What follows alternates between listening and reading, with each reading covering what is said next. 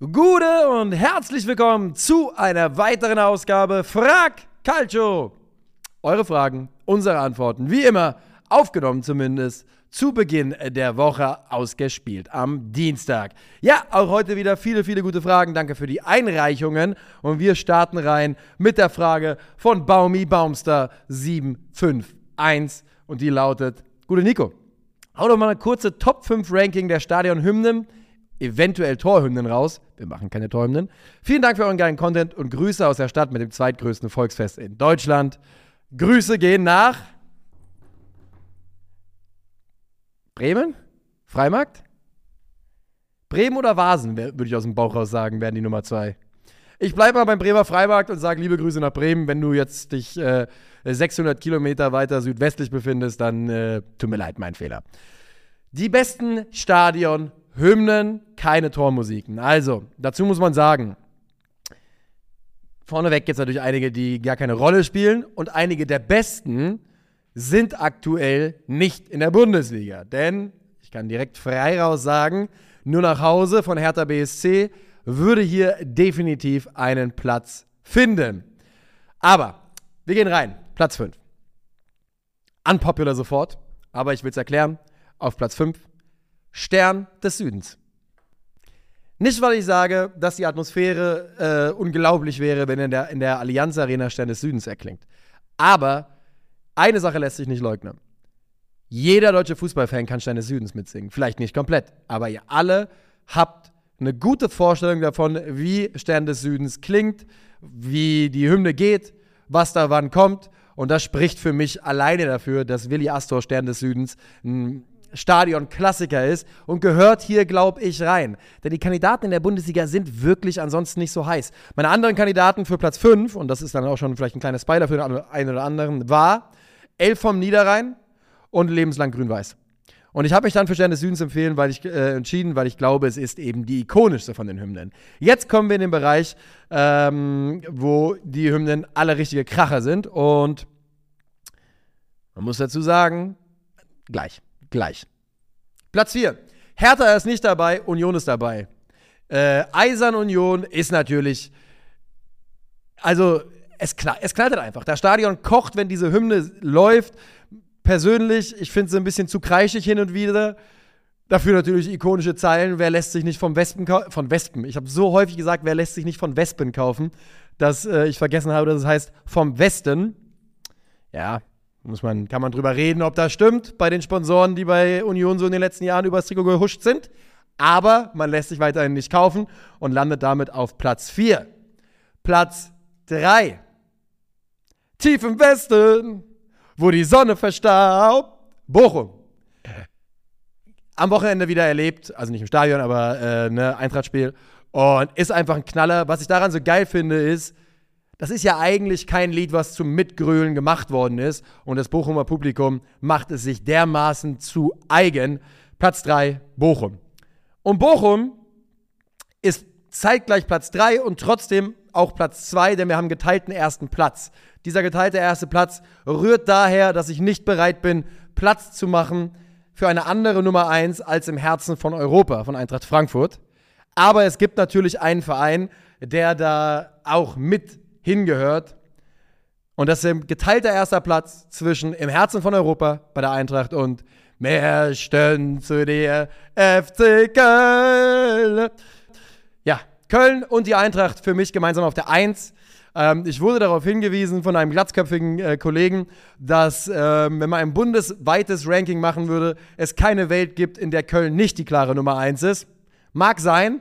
Gerne in die Kommentare, ob ihr es auch so seht. Ist Köln die klare Nummer eins? Ich ne, da ist dann, äh, kommt der Fan durch, habe die Eintracht mit an Bord. Das waren sie, meine Top 5 Bundesliga-Stadion-Hymnen.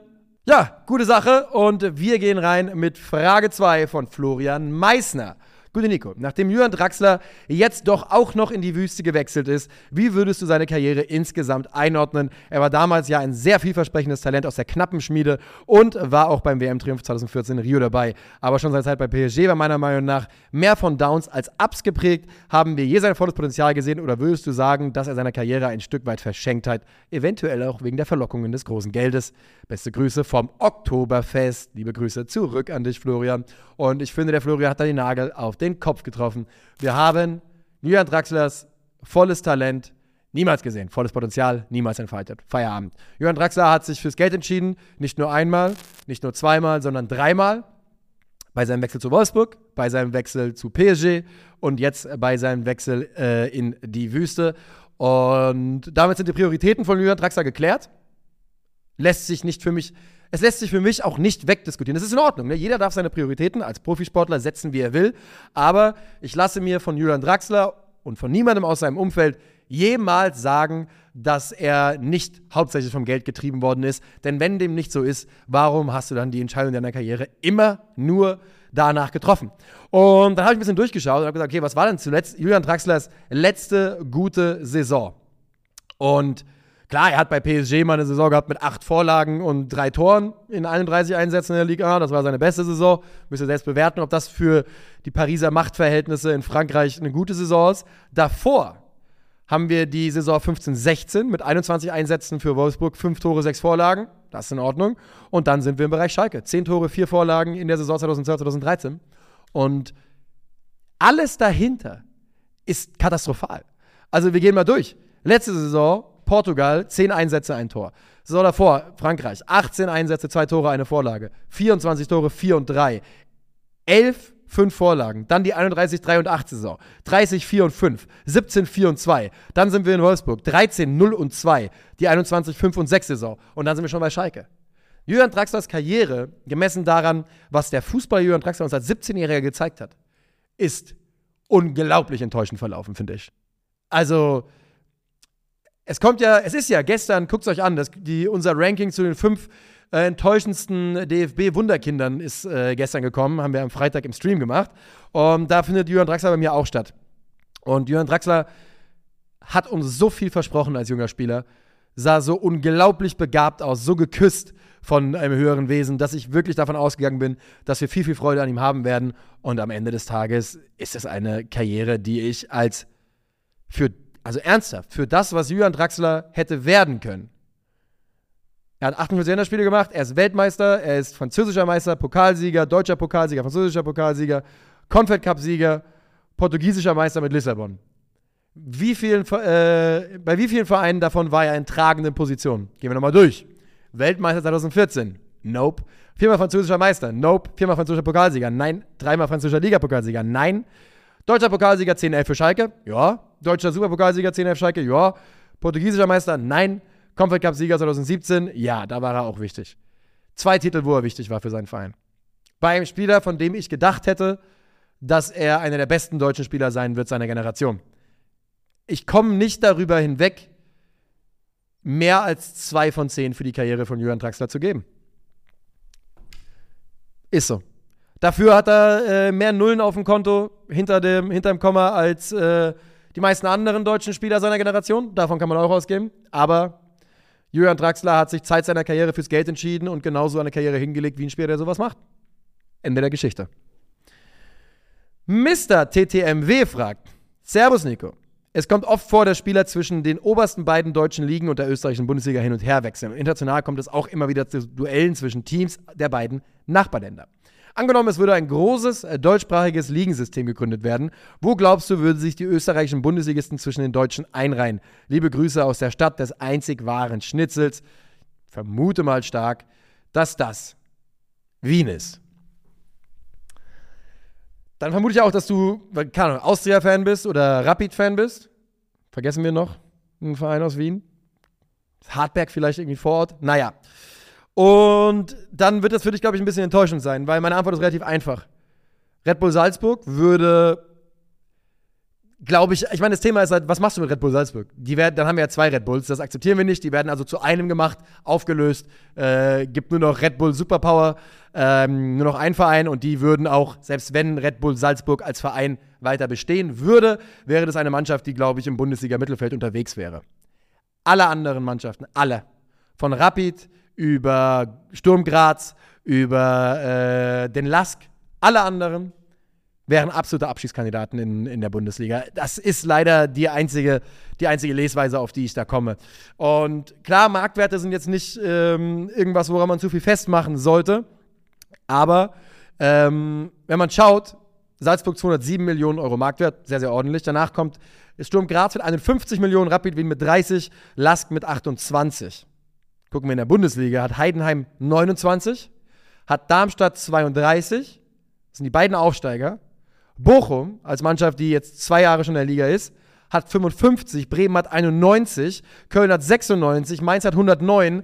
Dann sind wir relativ schnell im Bereich 150 Millionen Euro.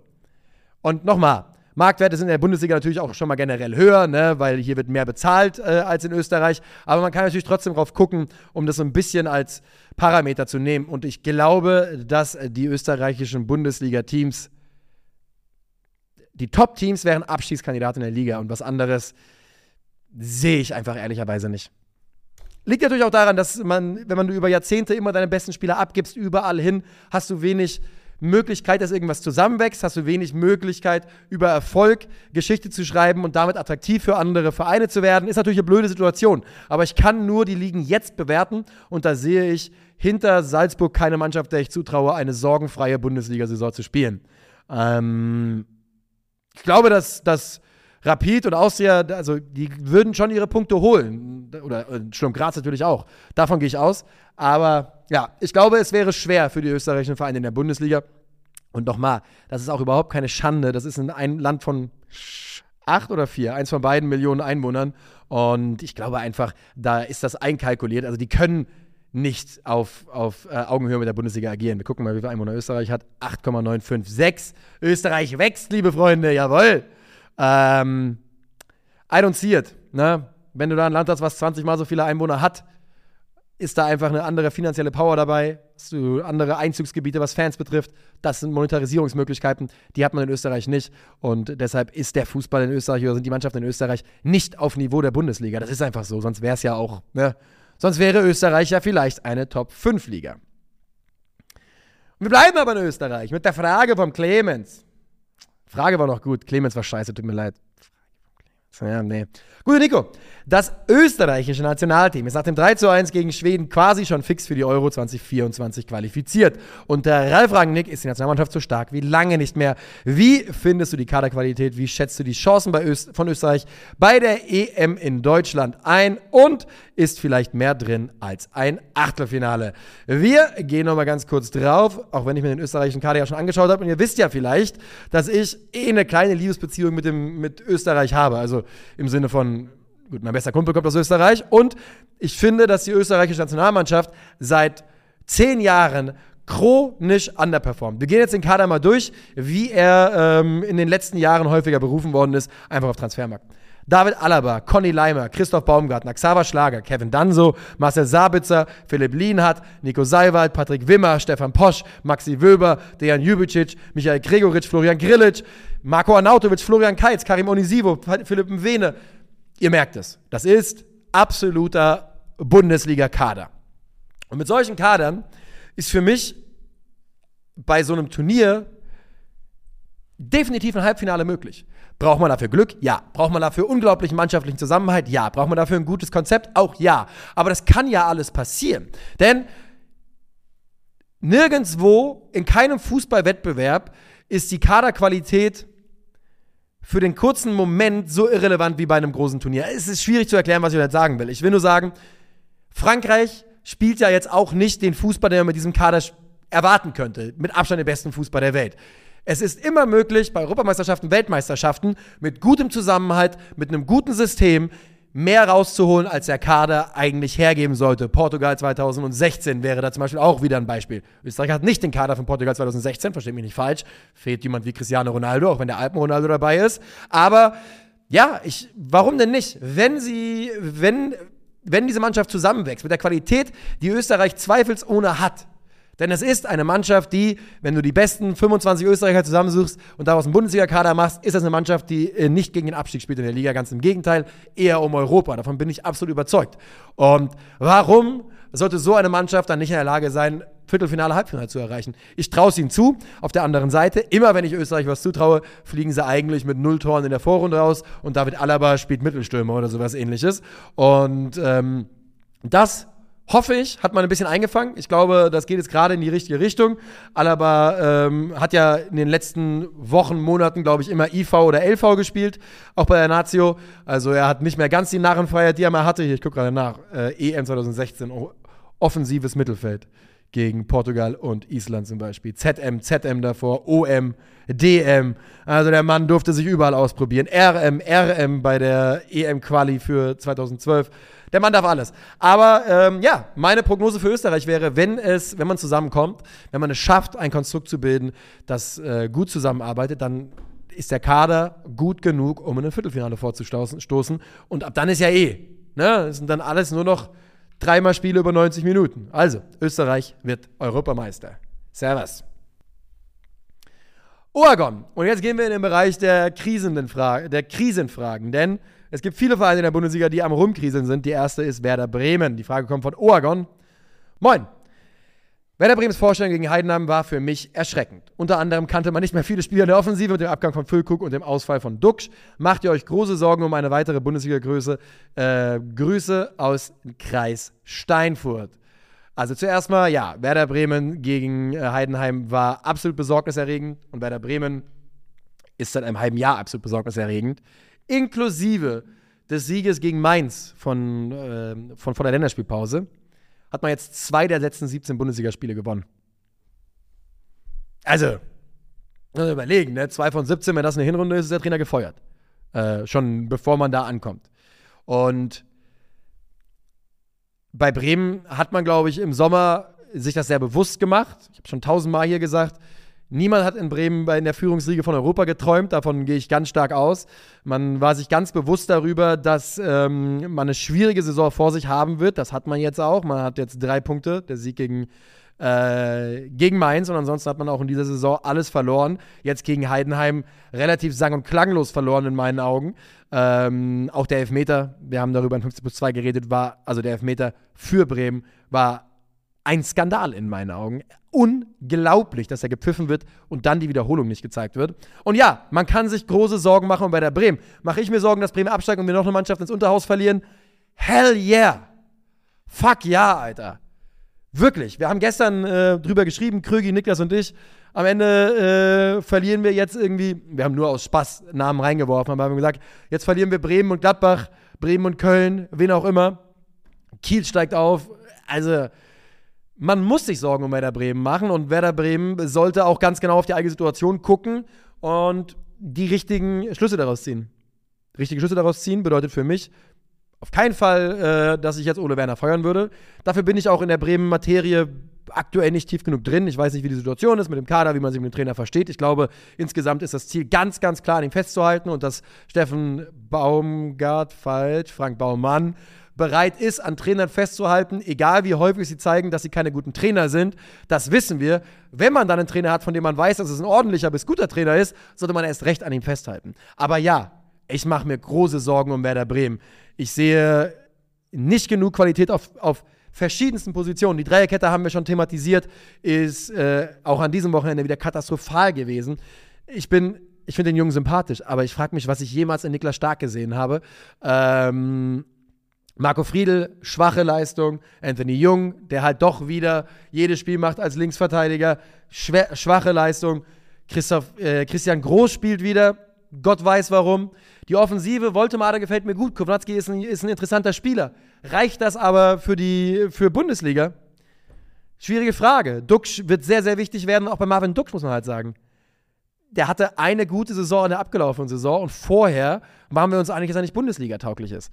Und ich glaube, wenn man den Kader von Werder Bremen durchgeht, dann ist das so ein bisschen der Tenor. Man hat zu viele Spieler, wo die Frage ist, sind das Bundesligaspieler? Sind das wirklich Bundesligaspieler? Gehen wir mal durch. Pavlenka ist ein Bundesligaspieler, ja. Friedel, bin ich mir nicht sicher. Pieper, ja. Stark, bin ich mir nicht sicher. Velkovic, bin ich mir nicht sicher. Jung, eher nicht. Weiser, ja. Agu, schwer zu sagen. Seine Lilien kriegt die Chance nicht. Rapp, nein. Groß, nein. Navigator, verletzt. Jens Day, schon. Oliver Demann, haben wir noch nicht genug gesehen. Ne? Es, es, ist einfach ein Kader, der sich zusammensetzt aus Spielern, die, wenn alle am unteren Ende der Bundesliga-Leistungsdichte sind. Und so ist halt auch, das ist die Realität bei Werder Bremen. Das ist der Kader. Und es wird eine lange, lange Saison werden. Und Bremen hatte die Bayern natürlich, Mainz, Heidenheim, mir entfällt gerade eine Mannschaft. Ähm, Moment. Bremen. Wen hatten die denn noch, Alter? Wir gucken, letzter Spieler war Mainz und der Spieler davor wird mir nicht angezeigt. Junge, Junge, wir machen Gesamtspielplan vorhin. Ihr habt doch alle nichts mehr vor heute. Zweiter Spieltag war Bremen. Freiburg. Ja. Also, Bayern, Freiburg, Mainz, Heidenheim. Zwei, leichte, zwei leichtere, zwei schwerere, würde ich sagen. Drei Punkte daraus. Hm. Ja, ja, gegen Heidenheim hätten schon irgendwie jetzt schon einen Punkt hergedurft. Was wirklich erschreckend ist natürlich, dass man da Spieler hat, die von, von Dinkichi zwei Tore machen. Dinkchi, Dinkchi, sorry, ich lerne noch den Namen richtig zu sagen. Äh, wo man drauf guckt und denkt, warum spielst du eigentlich nicht für Werder, Alter? Wieso bist du von denen verliehen? Du könntest auf jeden Fall helfen. Und davon bin ich überzeugt. Und ich glaube, dass bei Werder einfach die Kaderqualität nicht viel mehr hergibt als Bundesliga-Abstiegskampf. Und ich glaube, das werden wir sehen diese Saison. Ähm, ich hoffe, dass Ole Werner die Kurve bekommt, weil ich ich mag Ole Werner, ich mag, wie er zu Bremen passt, ich mag, dass Bremen-Fans Ole Werner mögen und ich wünsche es einfach allen Beteiligten, dass man da gemeinsam äh, aus der Krise rauskommt. Und wir gehen zum nächsten Krisenclub mit der Frage von The Real Bob. Servus Nico, der FC hatte einen sehr schlechten Start in die Saison, auch wenn es oft unglücklich daherging. Daher meine Frage, wie eng wird es für den Verein in dieser Saison? Ab wann wird auch Steffen Baumgarts Job gefährdet sein? Grüße aus dem wunderschönen Tachtering. Das ist sicherlich irgendwo in Süddeutschland, so wie der Mann geschrieben hat. Vielleicht sogar im deutschsprachigen Raum. Wir gucken nach. Tach. Der Ring. Gemeinde in Bayern. Na sicherlich. Wir gucken mal, wo in Bayern. Aha. Aha. So erweiterte Ecke Chiemsee, falls ihr es euch gefragt habt. Der FC, ja, der FC ist äh, schwierig reingekommen. Äh, das lässt sich, glaube ich, inzwischen nicht mehr leugnen. Die Kölner ähm, weiterhin wartend auf ihren ersten Saisonsieg. Ähm, wir rufen einmal die Statistiken auf. Und die Kölner halt auch ein bisschen, also wir gucken rein, 1-0 gegen Dortmund verloren, ein Spiel, wo man einen Punkt hätte holen können. Gegen Wolfsburg verloren, gegen die Eintracht 1-1, das war in Ordnung, und gegen Hoffenheim 1-3 verloren. Auch das war ziemlich freaky. Die hm, Kölner für mich 60, 70 Minuten die bessere Mannschaft. Ist natürlich nichts wert, wenn man keine Punkte holt. Ähm, null Punkte aus vier Spielen ist, schlechter geht's nicht, ist ein brutaler Start. Man wurde in keinem einzigen Spiel verprügelt. Das ist gut. Wir haben darüber auch schon kurz im Podcast gesprochen. Es wird halt jetzt, was halt sich ein bisschen zeigt, ist, das, was ich für die letzte Saison prognostiziert hatte, hatte ich ja in der Diagnose gesagt, äh, Diagnose, in der Prognose gesagt, dass ich glaube, dass der FC eine lange Saison vor sich hat und es gegen den Abstieg gehen wird. Es sah nur zwischenzeitlich mal kurz so aus, als würde es nochmal eng werden. Äh, wurde es dann nicht, aber es war eben ein Kader, dem man schon zu, dem ich das zugetraut hätte. Und dieser Kader ist nicht viel besser geworden äh, in dieser Sommerpause. Und ich glaube, das, was wir jetzt gerade sehen, mit drei Niederlagen aus vier Spielen, ist auch nicht die Realität. So schlecht ist der FC nicht. Ich glaube, wir sehen, wir reden bei Köln von einer Mannschaft, die irgendwo sich im ja, Ballungsraum 16 bis 13, 12, 11 befindet und da auch einlaufen wird. Und Steffen Baumgart hat sicherlich ähm, mehr Kredit als viele andere Spieltrainer äh, in der Bundesliga. Und ich glaube auch, dass der FC gut daran tun würde, wirklich zu versuchen, dieses Ding mit ihm weiter zu reiten und weiter zu fahren. Denn Steffen Baumgart halte ich weiterhin für einen Glücks Glücksgriff und einen absoluten Bessermacher. Ähm, aber trotzdem wird natürlich auch er irgendwann an Ergebnissen gemessen. Nächsten Samstag, diesen Samstag, 18.30 Uhr, Topspiel gegen Werder Bremen. Könnt ihr bei Calcio Berlin im Livestream verfolgen. Äh, Niklas und Krögi, ich werde nicht dabei sein. Und da geht es natürlich, wir haben gerade über Bremen gesprochen, für einen, einen der beiden Trainer wird es da schon richtig, richtig heiß werden. Nicht im Sinne davon, dass Ole Werner oder Steffen Baumgart danach gefeuert werden. Aber sagen wir mal, Köln gewinnt und Bremen hat dann äh, drei Punkte nach vier Spielen.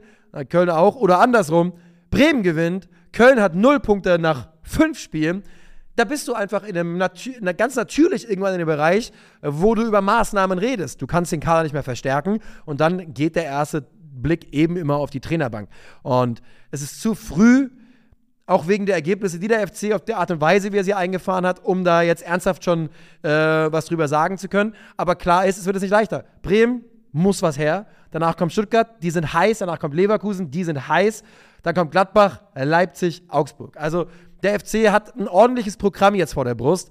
Und es wird jetzt tunlichst einfach brutal wichtig sein, Punkte zu holen. Einfach ein paar Punkte holen, um Steffen Baumgart, er ist nicht in der Schusslinie, damit er da gar nicht reinkommen kann.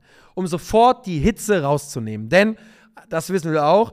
Der FC hat eines dieser äh, Umfelder, die es in der Bundesliga ein paar Mal gibt und auch in der zweiten Bundesliga, generell im deutschen Fußball einfach, wo sehr, sehr schnell und sehr, sehr intensiv reagiert wird.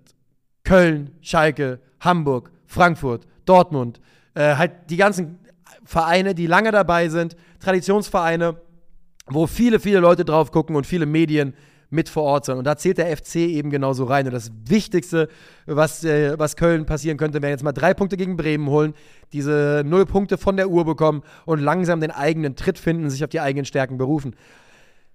Nochmal, gucke ich auf Bremen und Köln, mache ich mir mehr Sorgen rein fußballerisch um Bremen. Weil ich bei Köln stimmt die Einstellung, stimmt die Leidenschaft und ähm, da muss man wirklich sagen, die haben viel Pech bis jetzt in dieser Saison gehabt. Und das wird sich so nicht durchziehen. Der Wieselke kommt langsam an, ähm, man hat da Verletzungsprobleme, die man ausbaden muss. Das wird sich so nicht durchziehen. Aber je länger man punktlos bleibt, desto höher äh, wird der Druck und desto schwieriger wird es, diese ersten Punkte zu holen. Deswegen meine Maßgabe an den FC, guter Tipp, holt doch mal Punkte und zwar so schnell wie irgendwie möglich. Ähm, aber im Vergleich Köln, Bremen, sehe ich persönlich bei Bremen die Gefahrenlage noch größer. Servus Bella. Servus Nico. Guck mal, jetzt haben wir uns begrüßt mit deinem Namen. Könnt ihr mal äh, eine Intro machen zu den wichtigen Statistiken und was diese Aussagen machen? Okay, die Frage wird jetzt gleich klarer. Beispiel. Expected Goals Gerassi 3,08 bei 8 Toren. Tim Klei, Kleindienst 3,21 expected bei 2 Toren. Heißt das, Gerassi ist einfach besser als statistische Erwartung und Tim nicht? Oder hat er einfach, einer einfach mehr Glück? So. Grüße aus Jerusalem, Grüße zurück. Du hast es dir selber eigentlich ganz gut erklärt. Genau. Der eine ist besser als die statistische Erwartung und der andere nicht. Ob das Glück ist, ob das Köln ist, Köln ist, Köln ist, das, darüber sagt Expected Goals überhaupt nichts aus. Es gibt natürlich eine Tendenz. Goalgetter, klassische Goalgetter tendieren dazu, ihre Expected Goals zu überperformen, machen mehr Tore, als erwartbar sind. Und Spieler, die eben keine klassischen Goalgetter sind, tendieren dazu, eher weniger davon zu machen. Ähm, ich habe mir Folgendes rausgeschrieben. Das Expected Goal Modell zeigt, wie hoch die Chancen auf ein Tor wirklich war und berechnet für jeden Abschluss anhand mehrerer Faktoren einen Wert. Entscheidend ist dabei unter anderem, wo auf dem Feld der Abschluss erfolgte, wie der Winkel zum Tor war und wie viele Gegenspieler sich noch zwischen Ball und Tor befanden. Was da nicht drin ist, und das muss man sich immer vor Augen führen, wenn man über Expected Goals redet, der ausführende Spieler, sage ich mal, in diesem Fall Girassi oder Kleindienst, deren Qualitäten spielen keine Rolle in der Erfassung von Expected Goals. Also die wird, diese Statistik wird nicht mehr bei einem Spieler, der viel macht aus seinen Chancen oder weniger. Die ist immer gleich. Und deshalb kann man eben keine direkten Rückschlüsse darüber ziehen, ob ein Spieler, wie von der Bella gefragt, mehr Glück hat oder besser ist und der andere eben nicht. Tendenziell tendieren gute Abschlussstürmer dazu, das überzuperformen. Mein Lieblingsbeispiel dafür ist immer Robert Lewandowski. Der hat in seiner 41 Tore-Saison bei den Bayern, ich glaube, 29 Expected Goals gehabt. Erling Haaland ist jemand, der seine Expected Goals immer überperformt. Ne? Und das liegt natürlich auch daran, weil diese Expected Goals eben ein Schnitt sind. Das ist statistisch hier äh, in der, aus dem Pool aller Spieler, aus dem wir Expected Goals bewerten, sagen wir jetzt alle Bundesligaspieler, wenn ein Bundesligaspieler in dieser Situation auftaucht, hat er eine Chance von 0,7 äh, dieses Tor zu machen. Das inkludiert, dass es ein Innenverteidiger sein kann, ein Rechtsverteidiger und dass die alle schlechter am Abschluss sind. Bei einem Stürmer wäre das vielleicht höher, aber so funktioniert XG eben nicht. Es ist ein Schnitt. Ähm, und deshalb kann man darauf keine direkte Rückschlüsse ziehen. Was man ganz klar sagen muss, was Gerassi gerade macht, sind, ist natürlich die Performance eines unglaublich heißen Stürmers, der Selbstvertrauen hat, Dinger zu machen, die er sonst vielleicht nicht machen würde. Und ähm, ich bin also nicht bereit zu sagen, anhand von Expected Goals, dass Girassi besser ist als Tim Kleindienst. Ich bin aber bereit zu sagen, dass er besser ist anhand ähm, der erzielten Tore. Und da hat er eben die Nase vorn. Ich hoffe, das war ansatzweise verständlich, was ich gerade damit sagen wollte. Ähm, XG und der tatsächliche Output lässt nur bedingt einen Rückschluss auf die Spieler zu. Außer natürlich, wenn du irgendwann horrende Abstände hast. Ne? Wenn du einen Stürmer hast, der 30 XG hat und viermal getroffen hat, dann lässt es natürlich irgendwann auch Rückschlüsse zu. Genauso eben wie bei einem Haaland oder Lewandowski Rückschlüsse zugelassen werden, weil sie eben extrem überperformen ihre Expected Goals an guten Tagen. So, genug davon, zurück zu Krisenclubs, oder? Wen haben wir noch? Von den etablierten Bundesligisten. Bremen haben wir gemacht, Köln haben wir gemacht, Mainz. Frage von Finn LKE5. Gute Nico, in Mainz scheint die Stimmung zurzeit aufgrund der wenigen Punkte etwas hitzig zu sein. Wie schätzt du die Lage ein und wird es für Mainz wird es für die Mainzer Zeit, den Erfolgstrainer Bo Svensson zu entlassen? Würde Bo eine Entlassung den Weg zu einem besseren Club verbauen? Vielen Dank im Voraus. Also, auf jeden Fall ist Mainz die Stimmung angespannt. Wie auch nicht. Mainz äh, zählt komplett rein in die Mannschaft oder in, die, in diese Clubs, äh, die eben in dieser Bundesliga-Saison bis jetzt absolut enttäuschend waren. Tabellenletzter, ein Punkt gegen die Eintracht, jawohl. Und 3 zu 12 Torverhältnis. Muss Mainz jetzt Bo Svensson feuern? Nein. Wären sie blöd. Mainz hat immer gut daran getan, sich nicht den, ich sag mal, Gesetzen des Geschäftes zu beugen, ihr eigenes Süpplein zu kochen, Süppchen zu kochen, den Mainzer Weg zu gehen. Das hat über jetzt Jahrzehnte gut funktioniert und das werden sie auch weitermachen. Das bedeutet nicht, dass Bus Svensson eine Jobgarantie hat bis Ende der Saison. Wenn es so weitergeht, wird, auch, wird man auch in Mainz irgendwann die Schlüsse ziehen. Aber man wird Bus Svensson dafür, was er in Mainz aufgebaut hat. Er hat diesen Verein als quasi abgestiegen übernommen und gerettet und letzte Saison ins Mittelfeld geführt. Und dafür wird man ihm den Benefit of the Doubt geben und wird sagen, mach weiter, Bo, wir vertrauen dir.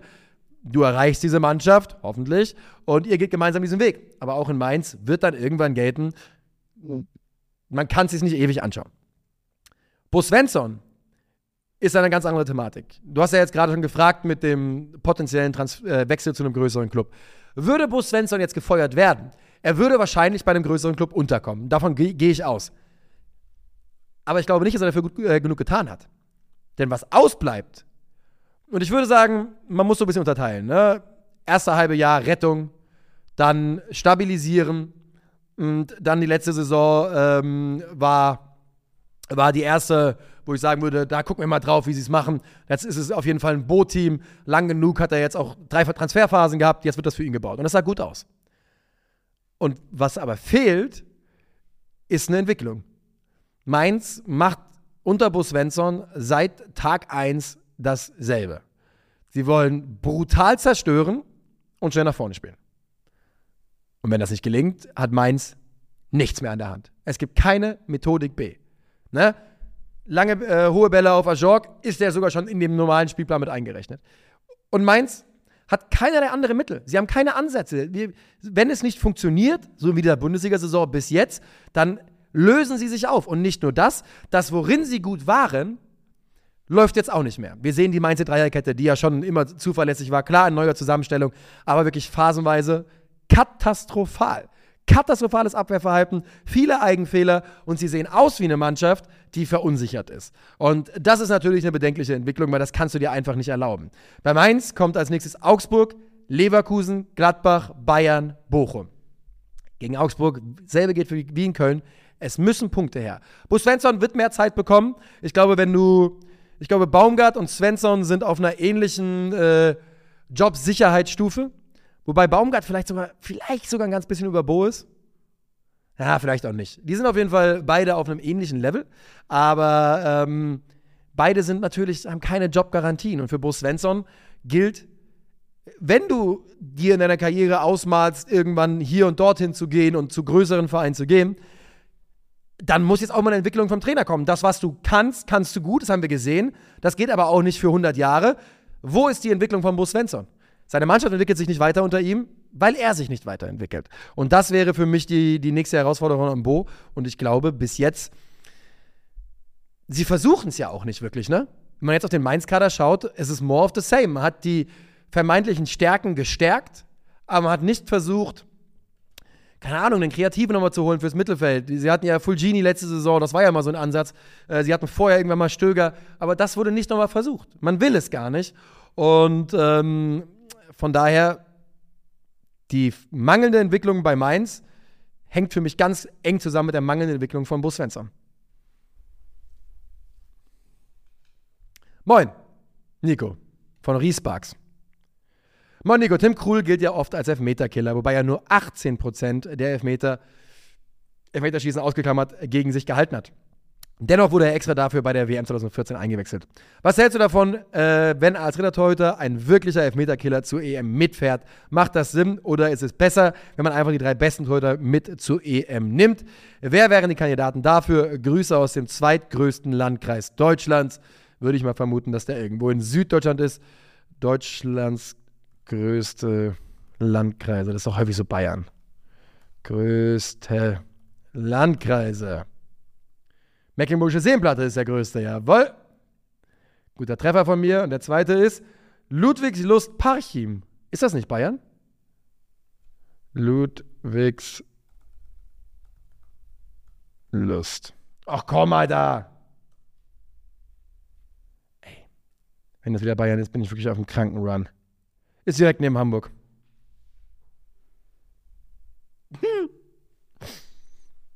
Das Bayern des kleinen Mannes. Ähm, okay.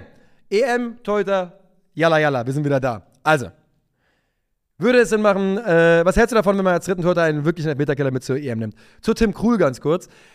Dessen Einwechslung, der Effekt war, glaube ich, gar nicht unbedingt dass er unbedingt, also das hat man nicht gemacht, weil er irgendwelche hervorragenden Elfmeterstatistiken hatte, sondern weil Elfmeterschießen eine Lotterie ist, das ist einfach so, und weil, war doch Louis van Gaal, glaube ich, ähm, da einfach Mind Games gespielt hat. Und Tim Krul ist irgendwie 1,96, 1,98 groß, ist ein Riesentyp, plötzlich kommt er rein, du weißt überhaupt nichts über den, du hast im Training dich vielleicht sogar vorbereitet, hast über den Torwart, äh, äh ich glaube, Sillison war die Nummer 1 damals, dich informiert, du weißt, was der für Tendenzen hat, wo der gerne hinspringt, kommt ein ganz neuer Mann, psychologische Kriegsführung und das sehr, sehr erfolgreich. Macht es Sinn, den Elfmeterkiller mitzunehmen für, ähm, für eine EM? Das ist halt die Frage, was ist realistischer, dass man bei einer EM in den Elfmeterschießen kommt oder dass man seinen dritten Teuter braucht? Wahrscheinlich, dass man in den Elfmeterschießen kommt. Für den Fall aber, dass du deinen dritten Torwart brauchst und jetzt hast du dir jemanden mitgenommen, der ein reiner Elfmeterkiller ist, das, dann stehst du halt richtig blöd da. Es ist ein Gamble, es ist ein Münzwurf so ein bisschen. Wer wäre es in Deutschland? Es gibt nur einen Kandidaten, Manuel Riemann. Manuel Riemann hat letzte Saison sechs Elfmeter pariert und ist von allen deutschen Bundesliga-Torhütern mit Abstand der größte Elfmeterkiller. Das wäre also der Mann. Gehen wir davon aus, Manuel Neuer wird fit zur EM. Neuer, Testegen, Trapp. Ne? Und jetzt, wo Neuer raus ist, haben wir gesehen, die weitere Reihenfolge ist Testegen, Trapp, Oliver Baumann. Oliver Baumann ist die Nummer 4 beim DFB aktuell. Finde ich absolut in Ordnung. Finde ich eigentlich sogar eine richtige Einschätzung. Man würde also jetzt Manuel Riemann mitnehmen, sagen wir statt Kevin Trapp, wenn Manuel Neuer fit ist, sagen wir statt Oliver Baumann, wenn Manuel Neuer nicht fit ist. Zuallererst mal sehr, sehr schwierig zu verkaufen für ähm, den dritten Torhüter. Vor allem, wenn es jetzt Kevin Trapp wäre. Kevin Trapp ist seit Jahren als Nummer 3 dabei, meckert nicht, hält die Schnauze und spielt gut, wenn er spielen darf. Und wenn es jetzt plötzlich hieß, wir nehmen den Riemann mit, der, und da lasse ich mir nichts erzählen, der größte Hyopai ist, der in Deutschlands Tor äh, Toren rumspringt in der Bundesliga. Und das meine ich gar nicht schlecht. Ich sage nicht, dass er der schlechteste Bundesliga-Torhüter ist, aber er ist der exzentrischste, wie man früher gesagt hat. Bei niemandem ist so dermaßen Synapsenkirmes hin und wieder wie bei Manuel Riemann. Atubolo vielleicht aktuell noch ausgenommen.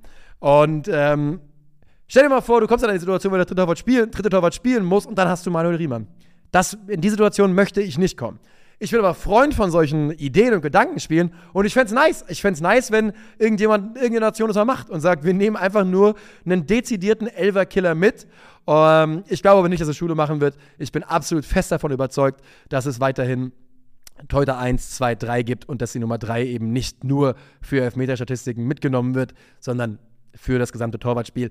Das ist ja auch die Aufgabe einer Nummer 3 ist ja auch im Training ähm, für die Nummer 1 und 2 da zu sein und hat da tragende, wichtige Funktionen und da plötzlich einen ganz neuen Mann reinzuholen, der die Abläufe nicht kennt, der niemanden kennt in der Nationalmannschaft, muss man wirklich mal auch so respektvoll sein. Niemand, also Manuel Riemann hat in seinem Leben niemals damit gerechnet, irgendwann für Deutschland zu spielen.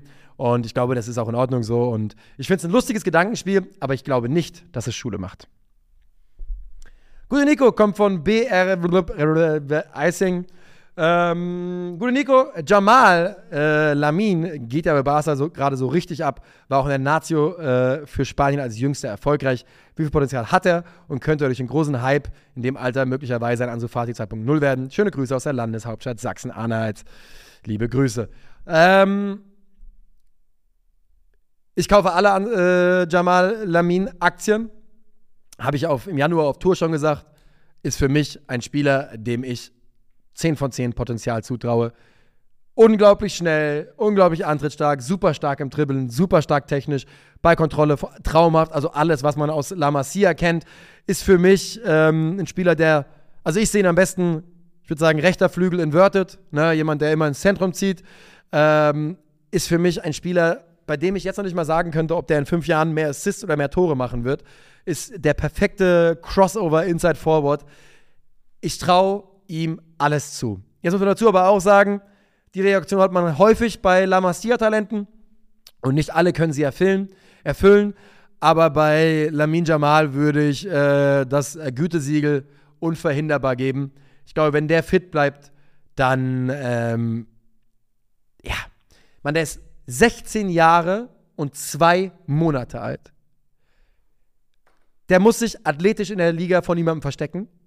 Ist schneller als 90% der Liga, ist natürlich noch nicht körperlich da, scheut sich aber kein bisschen vor Kontakt. Er fühlt sich wohl im Kontakt. Das, er nimmt Kontakt an und setzt sich durch. Auch da noch. Er kann noch zulegen, ist ja auch relativ groß, von daher ist es nicht ganz überraschend, ist unglaublich gut im Spieler, hat Vertikalität in seinem Spiel, ne? Ähm, den Mann kannst du einfach auf Reise schicken. Und ich sehe einfach einen Spieler, bei dem ich glaube, dass es auch diese Saison irgendwann einen Klick macht und er dann noch irgendwie 8, 9, 10 Tore für Barca machen wird. Also, ähm, ein unglaublich geiler Spieler und ich freue mich auf die nächsten, nächsten Jahre mit ihm und ich glaube auch, dass er bei Barca irgendwann, ich habe mir Sachen aus La Masia angeschaut, einiges sogar. Das ist ein brillanter Standardschütze. Also, Sky is the limit. Ich werde hier nicht irgendwelche Messi-Vergleiche bei dem 16-Jährigen aufmachen, aber ich sehe bei ihm auf jeden Fall viel, viel Potenzial. Deno Davito mit der Frage: Welchen ehemaligen deutschen Spieler traust du, einen, äh, traust du zu, einen guten Trainer abzugeben? Mir fällt, wenn ich an die letzten 15, 20 Jahre denke, eigentlich nur Philipp Lahm ein, dem ich es aufgrund seiner Spielintelligenz zutrauen würde. Grüße aus der Andrea Pirlo-Stadt. Duisburg? Ähm, ich traue Philipp Lahm nicht zu, ganz und gar nicht. Gar nicht. Ich glaube nicht, dass er eine Ansprache an der Mannschaft halten kann. Ich habe mich schon immer gefragt, wer das als Kapitän gemacht hat. Ich glaube auch nicht, dass er es will. Und in den letzten 15, 20 Jahren von den Superstars mag sein, dass einem da jetzt nicht so viele einfallen. Ich glaube, Bastian Schweinsteiger gefällt seine Rolle als Experte und Lebemann ganz gut. Ähm, Miroslav Klose hat seine ersten Tests als Trainer für mich nicht bestanden.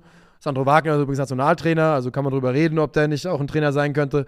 Jemanden, auf den ich gespannt bin, auf Sicht des Per Mertesacker, ob der Trainer werden will. Der, da glaube ich, dass er von der Persönlichkeit alles mitbringt. Alles weitere kann ich noch nicht einschätzen, weil ich ihn nie als Trainer gesehen habe. Und Ansonsten werden halt Spieler kommen, die dich überraschen und werden Trainer werden. Denn es sind ganz, ganz häufig eben nicht die absoluten Top-Spieler, die auch Top-Trainer werden. Klar gibt es die auch, Xabi Alonso, Zinedine Zidane. Aber es sind eben häufig die, die ähm, nicht, das, nicht das ganz große Talent hatten und sich über Spielverständnis, über enge Zusammenarbeit mit dem Trainer ihre Platz erkämpfen mussten die sehr genau verstanden haben, was der Trainer will, warum der Trainer das will und was jetzt gerade für die Mannschaft am besten sind. Diese Jungs, die eben nicht Top-Notch-Talent hatten, sondern die für ihre Einsatzzeit, für ihren, ihre Verträge arbeiten mussten, das sind häufig die, die die besten Trainer machen. Und ich glaube, da werden in den nächsten Jahren noch Trainer aus dem Boden sprießen, die man jetzt nicht so auf dem Schirm hatte. Ganz einfach. Also ich meine, ein weiterer Name, der ja auch äh, bei Gladbach 2 lange war, ich glaube immer noch ist, Eugen Polanski ist so ein Typ. Ähm, und ich glaube, wie auch in der jetzigen. Guck doch mal der, auf die aktuellen Bundesliga-Trainer. Wer war denn von denen Superstar, äh, als er in der Liga gespielt hat? Wir gehen mal durch. Bayern, Thomas Tuchel, äh. Terzic, äh. Marco Rosa hat, bei hat mit Mainz, ist er gerade so aufgestiegen in die Bundesliga. Gerade so ein bisschen Bundesliga gespielt. Jetzt muss ich erstmal gucken, wen wir noch so in der Bundesliga haben, bevor ich hier weitermache. Ähm, so. Dino Topmöller bei der Eintracht. Okay, wir gehen jetzt der Reihe nach. Bayer Leverkusen, habe ich ja schon gesagt. Klar, war ein Topspieler. Marco Rose, äh, Nico Kovac war auch so ein Typ. Das war ein Typ, der über seinen Arbeitseifer seine plötzliche Arbeit hat. Union Berlin, Urs Fischer. Äh, Jerry Seoane, Dino Töpmöller bei der Eintracht, hat kaum für Bundesliga gelangt. TSG Hoffenheim, Sebastian Hoeneß, Nope, obwohl er einen Namen hatte, der ihm alle Türen und Tore geöffnet hatte. Äh, Augsburg, Enrico Maaßen, weiß niemand, wie der überhaupt auf der Bank landet ist oder was er früher gemacht hat. Pellegrino Matarazzo, Bo Svensson war ein okayer Bundesligaspieler. Nicht mehr, war keiner, der irgendwie ein Star war. Ole Werner, Steffen Baumgart, das sind alles Jungs aus derselben, aus derselben Scharte. Und äh, das ist auch die Zukunft. Die wenigsten Top-Spieler werden Top-Trainer. Es sind eher, ist es die Kategorie darunter, die das wird. Jürgen Klopp hat gerade so zweite Liga gespielt und auch da glaube ich nur ganz, ganz wenig. Pep Guardiola war bei Barca natürlich wichtig, na klar, aber kam auch irgendwann nicht an den großen Namen vorbei. Und so zieht sich durch. Die seltensten, die wenigsten Top-Spieler werden Top-Trainer und deshalb mache ich mir eigentlich keine Sorgen um den deutschen Trainer-Nachwuchs, auch in diesem Fall. Und jetzt sind wir angekommen im Bereich Off-Topic-Frage. Und die erste kommt von Kai OX, äh, UXS2826. Diese Scheißzahlen, die YouTube mir da immer reinleiert, Alter. Ich weiß, dass ihr alle keine Zahlen da eigentlich habt. Gute Nico, Off-Topic-Frage. Deutschland ist Basketball-Weltmeister. Drei Ausrufezeichen. Das ist keine Frage, mein lieber Kaius. Da du der einzige, Culture, der du der einzige des Culture Berlin Teams bist, der sich mit Basketball beschäftigt, habe ich dazu ein paar Fragen. Erstens, wie hast du die WM insgesamt verfolgt? Wie hast du das Finale wahrgenommen? Zwei, wie sehr hypt es äh, dich auf die ausstehenden Turniere wie Olympia nächstes Jahr? Und dann noch eine dritte Frage zum Abschluss. Lieblingsspieler NBA DBB. Okay, gehen wir durch. Äh, wie hast du die WM insgesamt verfolgt? Ich hatte, ich habe keinen Magenta-Sport, ich bezahle für genug TV-Anbieter. Das heißt, ich habe nur die Deutschlandspiele geschaut, aber von fast allen äh, großen Nationen habe ich mir äh, die Zusammenfassungen angeschaut. Und ich habe je, nee, nicht jedes Deutschlandspiel. Ich habe zwei Deutschlandspiele nicht ganz geschaut. Und zwar Slowenien und das Finnland-Spiel. Die habe ich beide nicht ganz geschaut. Alle anderen äh, Deutschland-Spiele habe ich über die volle Zeit geschaut. Wie habe ich das Finale wahrgenommen?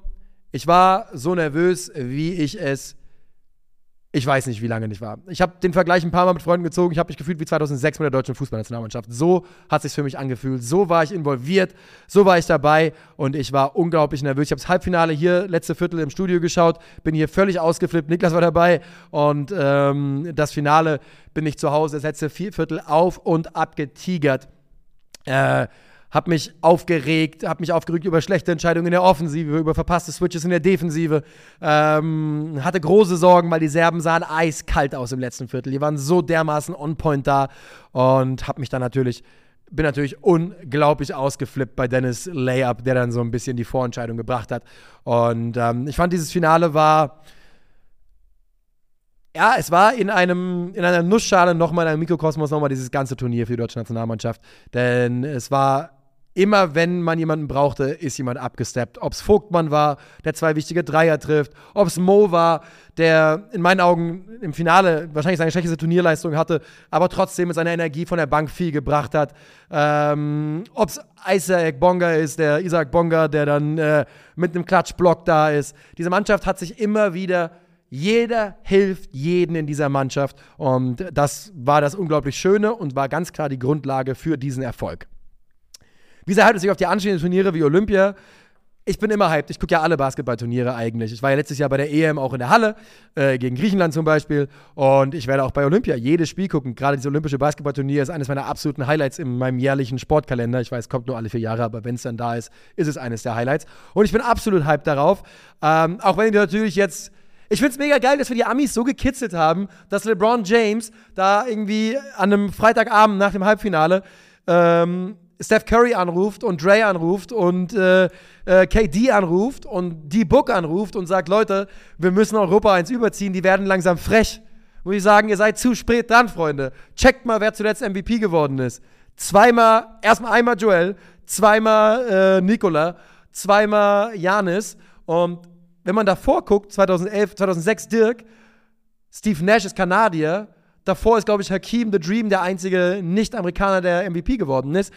Die Welt hat halt im Basketball so viel aufgeholt auf die USA und jetzt denkt die USA, sie müssen es nochmal äh, sie spüren lassen. Und ganz im Ernst, das ist ja Dream Team. Das ist ja 92 all over again. 21 Jahre später kommt das Dream Team zurück mit LeBron James, mit KD, mit Steph Curry. Dann sollen die auch Gold gewinnen, habe ich gar kein Problem mit und freue mich übertrieben drauf. Zum Abschluss, wer ist dein Lieblingsspieler in der NBA und dem DBB-Team? Im DBB-Team ist es Mo Wagner und auch Mo und Franz Wagner. Die haben in derselben Straße äh, gelebt in Berlin, wie wir unser Studio hatten mit One Football. Das heißt, ich habe die ganze Familie häufiger mal gesehen. Äh, auch Mo und Franz, der Papa ist regelmäßig vorbeigelaufen. Cooler Dude, ich habe ihn immer voll gelabert, wie ein absoluter Creep-Fan. Und äh, ich verfolge Mo, seitdem er 17 ist. Ähm, selbe gilt für Franz. Mo über den Podcast von Dre Vogt, der ihn lange begleitet hat. Ich habe Mo irgendwann mal versucht, Jeans zu verkaufen. Da war er so 16, 17 und ich war Student und habe bei G-Star gearbeitet. Und es sind Mo und Franz. Aber bei diesem Team, ich meine, was soll ich sagen über Dennis, Alter? Ne? Dennis, von mir kriegst du hier ganz offiziell deinen Respekt. Ich habe schon mal an anderer Stelle gesagt, Dirk Nowitzki ist der größte deutsche Basketballer aller Zeiten. Und der Weg für Dennis Schröder dahin ist so lang, dass er das niemals schaffen wird, den zu schließen. Aber Dennis Schröder ist der beste deutsche Nationalspieler aller Zeiten. Period. Und das ist ein Denkmal wert. Also, ich gehöre nicht zu dem, die Dennis keinen Respekt geben. Hier ist sein Respekt. Ähm, aber ansonsten, Andy Obst war natürlich überragend bei diesem Turnier zuzusehen. Generell mag ich äh, Spot-Up-Shooter ganz gerne. Äh, Jungs, die einfach das Ding immer hochjagen, wenn sie sie bekommen. Da habe ich einfach ein, ein, bisschen ein Fable für. Ähm, und Hardworking Bigs wie Mo mag ich eben auch, die einfach Energie bringen. Generell, wenn ich einen Benchmob sehe, wenn ich da auf der, auf der Bank sehe, wie ein paar Leute Nasty Towel geben und Double Flex und sowas, bin ich Fan von allen, die das machen. An dieser Stelle, DBB, ich bin Prime Benchmob Guy, wirklich. Ich gebe euch alles, Alter. Ich mache Race the Roof, ich mache Crazy Towel und Double Flex in einer Aktion. Ist gar kein Thema, Alter. Ich überlege mir da was. Ich mache ganze Choreografie für die Bank, bring mich rein. NBA, Lieblingsspieler, bleibt immer noch die Rose, ähm, hat jetzt nicht mehr viel im Tank. Das war so die Zeit, ich habe mich ja mit dem Dirk-Titel, also die Dirk-Finals waren die ersten NBA-Spiele, die ich live gesehen habe in meinem Leben. Habe mich darüber dann so ein bisschen in die NBA verguckt und dann war eben auch Prime D. Rose zu der Zeit. So bin ich an Derrick Rose gekommen. Wenn ich überlegen würde, wen mag ich noch? Ich mag auf jeden Fall Austin Reeves sehr, sehr gerne von Lakers. Ähm, ich mag Ben Caro bei Orlando. Einfach ein cooler, cooler, cooler Spielertyp. Ich mag natürlich Nikola Jokic, weil es einfach unglaublich ist. Ich mag Doncic nur phasenweise, das ist mir ein bisschen zu viel Workload. Letztens gesehen, irgendwie 80% seiner Buckets unassisted, also sehr, sehr viel alleine. Das erinnert mich zu sehr an James Harden. Ich spiele zwar in 2K genauso, aber ähm, ich brauche es nicht unbedingt erleben. Wenn ich so in die Vergangenheit gucke, Manu Ginobili, so saucy Guards, ne, Jungs, die technisch einfach einwandfrei sind und damit ihre körperlichen Unterlegenheiten ein bisschen wettmachen. Das sind so die, ähm, die Spielertypen, die mir am meisten Freude machen. Und NBA, ich überlege gerade, ich, von den Spielern, die ich gerne zugucke, Alter, Ja Morant, ja, ich meine, leider ein bisschen durchgeknallt, aber absolut geil. Athletische Point Guards, einfach nice. Damian Lillard ein Spieler. Ich finde es nicht cool, dass er sich versucht, zu Miami zu streiken oder was auch immer. Also stimmt ja gar nicht. Er, ja, er würde ja bei Portland antreten. Aber ähm, das sind so die Spielertypen. Und ich bleibe halt auch für immer ein LeBron-Fanboy. Das ist einfach so. Ich habe schon ein paar Mal gesagt, ich route für Greatness in den allermeisten Phasen, in den allermeisten Sportbereichen, die ich so zusehe. Und LeBron James ist halt Greatness in the Making oder beziehungsweise wir sind schon über das Making hinweg. Jetzt wird nur noch fein getuned. Und dabei sehe ich sehr, sehr gerne zu. Und ich wünsche LeBron auch, dass er noch einen Titel gewinnt. Und die letzte Frage kommt wieder von BRWL Racing oder wie auch immer. Er kommt also nochmal rein. Wie fandest du das Singapur-Rennen in der Formel 1 und mit welchem Fahrer warst du am Ende noch einen schönen Tag? Dir auch noch einen schönen Tag. Wir machen es kurz. Ich fand das Rennen überragend. Es war das eine von, ja, inzwischen 23 Rennen oder sowas, das gut wird in der Saison. Und ich habe, no questions asked, 100% für Lando äh, am Ende die Daumen gedrückt. Ähm, und an zweiter Stelle für Carlos. Und ich konnte mit dem Ausgang ganz gut leben. Aber meine persönliche Mission in der Formel 1 ist Lando siegen sehen irgendwann. Das ist mir persönlich am wichtigsten. Das ist mir wichtiger als irgendwas, was Nico Hülkenberg macht oder irgendwas, was Mercedes macht, ist mir alles scheißegal. Ich will, dass Lando endlich sein Rennen gewinnt. Er hat es schon längst verdient, Freunde. Das war's für heute. Ich gebe ab zu mir selbst.